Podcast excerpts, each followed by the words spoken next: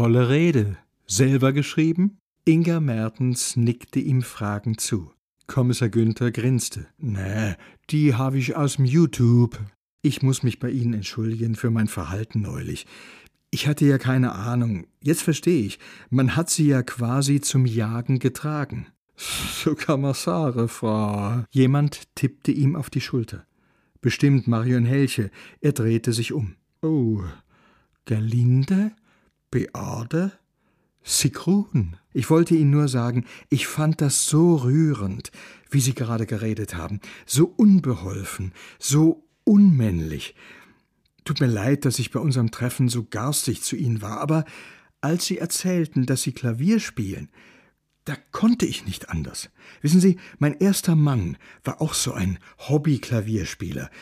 Und seitdem ist dieses Instrument für mich ein rotes Tuch. Äh, ich? Klavier? Äh, das wüsste ich aber. Oh, sagen Sie bloß, ich hab Sie verwechselt. Das ist jetzt aber peinlich.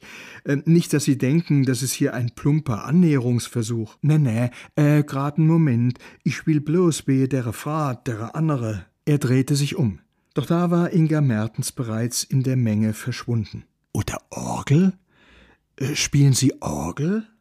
Normalerweise habe ich ein sehr gutes Gedächtnis. Nee. Wissen Sie, wenn man ein Instrument ausschließlich mit negativen Erfahrungen verbindet, dann ist einem das für alle Zeiten vergällt. Können Sie sich vorstellen, wie das ist, wenn einer nach jedem Streit Heinzelmännchens Wachparade spielt? Zu spielen versucht, besser gesagt, denn er hat es kein einziges Mal fehlerfrei geschafft. Darf ich mal Ihre Hände sehen? Er hatte nicht die Gelegenheit zu einer Antwort. Sie packte einfach zu. Nein, nein, das sind wahrlich keine Pianistenhände. Ich wette, Sie können auch mit einer Rohrzange umgehen. Meiner konnte nicht mal einen Nagel gerade in die Wand hauen, ohne sich zu verletzen. Äh, Sie haben recht. Schluss mit der Vergangenheit. Wollen wir tanzen? Sie haben ja etwas gut bei mir. Donze!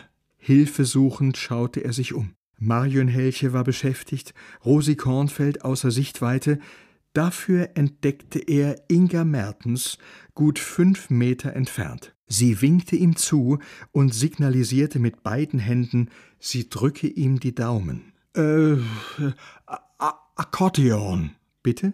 Ich äh, spiele äh, Akkordeon. Die Miene, seine Gesprächspartnerin, versteinerte sich schlagartig. Es kam ihm vor, als fröre sie regelrecht ein. Tja, das, das tut mir leid. Sie hauchte ihm einen mehr als flüchtig zu nennenden Kuss auf die Wange, drehte sich um und murmelte Klimperer bleibt eben Klimperer.